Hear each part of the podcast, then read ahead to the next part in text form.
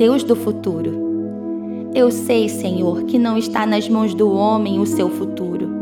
Não compete ao homem dirigir os seus passos. Jeremias 10, 23. O Espírito do Senhor sempre será a resposta. Dele sempre virá a direção.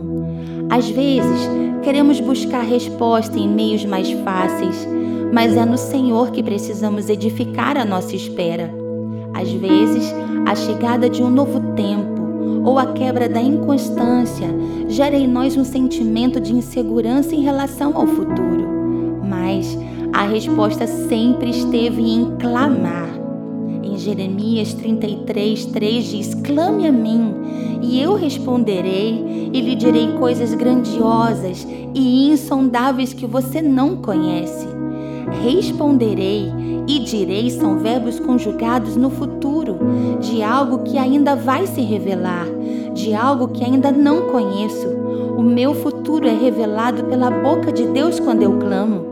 Ele tem contado os fios do meu cabelo.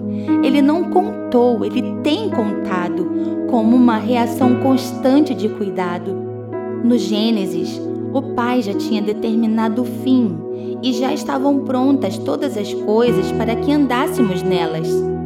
Um Deus tão pessoal que tem contado teus cabelos desde o Gênesis, já deixou pronto o seu destino, o seu futuro e a rota da sua história.